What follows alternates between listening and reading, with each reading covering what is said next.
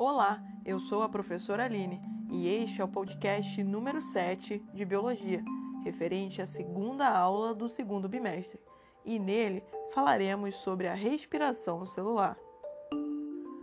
Como você aprendeu na sua orientação de estudos, a respiração celular é um processo de produção de energia a partir da quebra da molécula de glicose em presença de oxigênio. E esse processo ocorre dentro da célula, por isso o nome respiração celular. A primeira parte do processo, a glicólise, ocorre no citosol, enquanto as etapas do ciclo de Krebs e da cadeia respiratória acontecem dentro da mitocôndria. Aliás, você se lembra dessa organela? Responsável pela respiração celular, a mitocôndria, assim como os cloroplastos dos vegetais, tem origem bacteriana.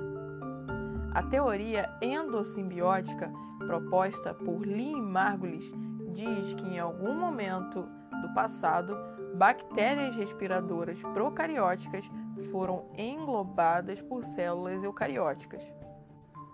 Começou assim uma das maiores parcerias encontradas entre os seres vivos. Enquanto a célula eucariótica oferecia nutrientes e proteção para aquela bactéria, ela oferecia energia em troca. Assim, passaram a viver em simbiose, ou seja, numa relação de equilíbrio que é boa para ambas as partes. Só que, como a bactéria vivia dentro da célula eucariótica, passou-se a chamar de endossimbiose. Por isso, o nome da teoria proposta por aquela cientista, teoria endossimbiótica. O mesmo processo se deu com os cloroplastos. Porém, eles, ao invés de oferecerem energia, ofereciam matéria orgânica, produzida a partir da fotossíntese. O processo respiratório é muito complexo, porém não tão difícil de ser compreendido. A primeira coisa que devemos saber sobre ele é a sua equação geral, que é dada por uma molécula de glicose, que a fórmula química é C6H12O6, mais uma molécula de oxigênio, que reagem e formam seis moléculas de gás carbônico e seis moléculas de água.